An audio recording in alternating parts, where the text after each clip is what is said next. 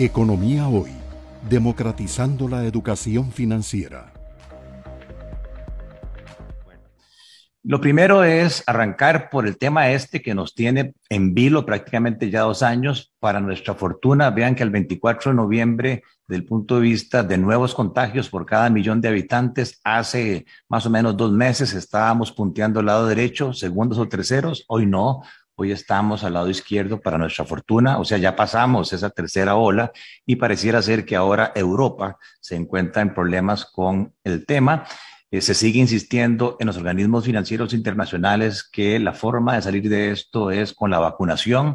Emiratos Árabes Unidos es el que ha acatado esas instrucciones totales con su gran poder económico, el 98% de la población está ya vacunada, sea totalmente o parcialmente, y tienen el caso de Costa Rica, donde tenemos un 61% de doble vacunación y un 14% parcial con una vacunación para un 75%, pero tenemos que continuar. Tal y como decía eh, Rey, eh, el mundo está creciendo. Eso es inédito. El mundo está creciendo al 5.9. El mundo antes de la pandemia crecía al 3, 2,5%, cayó al 3% y ahora está pegando un repunte donde nuestro principal socio comercial, Estados Unidos, está mostrando un crecimiento inédito del 6% y se repite en el 2022 con un 5.2. Eso creo yo es la ventana de oportunidad que como país comercial hoy tenemos. Tenemos que aprovechar ese repunte de los Estados Unidos, principal socio comercial, y de Europa para ver cómo nos reactivamos. Claro, esto viene acompañado de un tema de inflación que ahora los expertos eh, se van a referir en el caso de Costa Rica del punto 7 al 2,5, pero vean que en el caso de Europa, incluso Estados Unidos, ya se está hablando de una inflación récord del 6% y eso pone a pensar en qué momento los bancos centrales van a decir se acabó la fiesta, recojo toda la liquidez, suben las tasas y eso podría traer un impacto en la inversión. El Banco Central, y ahora Roger nos va a explicar cómo es que en tres ocasiones ya han revisado la perspectiva de crecimiento. Primero nos dijeron en enero 2.9, luego en julio 3.9 y ahora en octubre 5.4. Bueno, y esperaríamos que ojalá ahora en diciembre nos digan 6. O sea, un poquito qué es lo que está pasando en esta composición de consumo, de gasto y de exportaciones para que el, crecimiento económico en Costa Rica se, se esté comportando de esa manera. Pero cuando tomamos como base septiembre del 2019, prepandemia, vemos que la recuperación no es igual. El régimen definitivo prácticamente está cachos por orejas, está, está igual que en el 2019.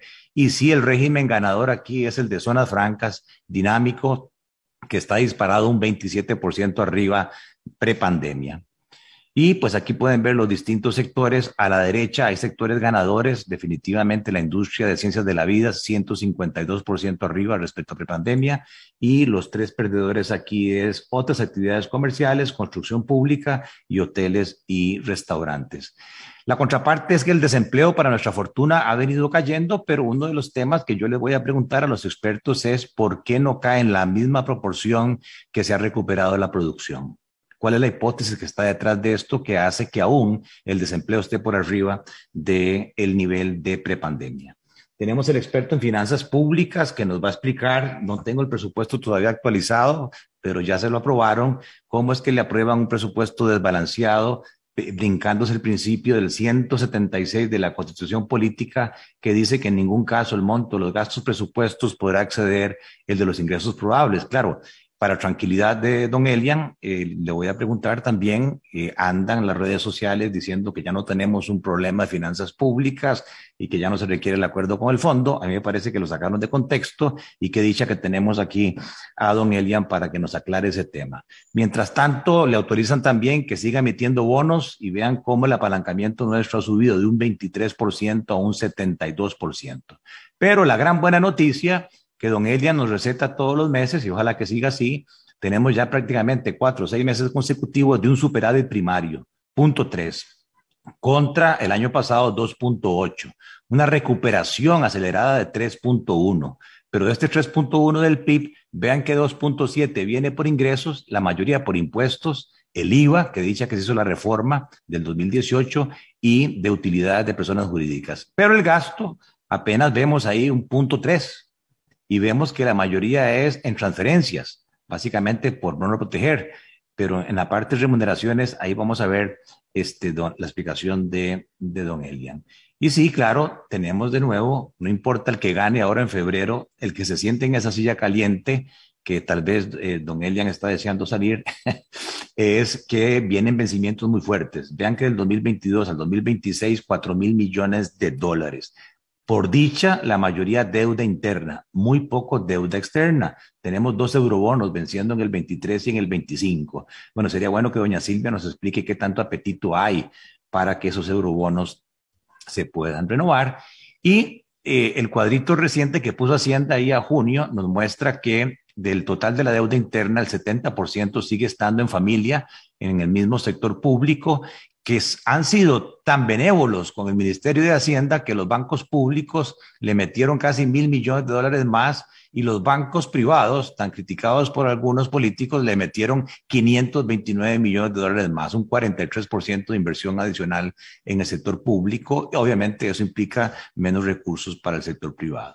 Y la gran incógnita es ¿Hay acuerdo o no hay acuerdo con el fondo en cuanto a todos estos proyectos de ley que generan estos rendimientos que nos permitirían ir a un superávit primario del 1% en el 2023 y ya escuché a algunos diputados que como don Elian dice que hay superado el primario, que entonces ya no se requiere todo este montón de proyectos porque ya el mismo crecimiento económico se está encargando de aumentar la recaudación tributaria. Finalmente, para don Roger, uno de los temas principales es el tipo de cambio. Todo el mundo pregunta, ¿qué va a pasar con el tipo de cambio del 2022? Y la respuesta que yo doy es, vea, este, depende del Banco Central. y por eso tenemos a don Roger aquí, que nos va a explicar cómo las reservas propias del Banco Central se han caído básicamente en 1.149 millones de dólares y que hay un límite ahora, hay un piso negociado con el fondo. Bueno, ¿qué tanta restricción le pone eso al Banco Central para el manejo del tipo de cambio? Siendo que el responsable de toda esta demanda, y por eso este foro es bien interesante, es el mismo gobierno o el sector público, que le pidió al Banco Central en 11 meses el doble de las divisas y el central tuvo que ir al Monex, no logró captar todo y tuvo que perder mil millones de dólares. Bueno, ¿qué hubiese pasado si esta demanda real la hubiesen llevado al Monex? Y por último, don Roger nos va a explicar cuál es la expectativa de inflación que tienen para lo que resta del año. Y don Elian, si todavía sigue durmiendo, soñando con estos 3 mil millones de dólares de las agencias multilaterales que están esperando que doña Manuela Goretti eh, eleve su informe de emisión al directorio del fondo y mientras tanto los productores preocupadísimos porque la crisis de contenedores, ¿verdad? Está haciendo de que las materias primas y que los fletes marítimos estén mostrando incrementos eh, impresionantes que por el momento se están yendo a costos, menores márgenes y eso pone en dificultades a muchos de nuestros productores. Economía hoy, democratizando la educación financiera.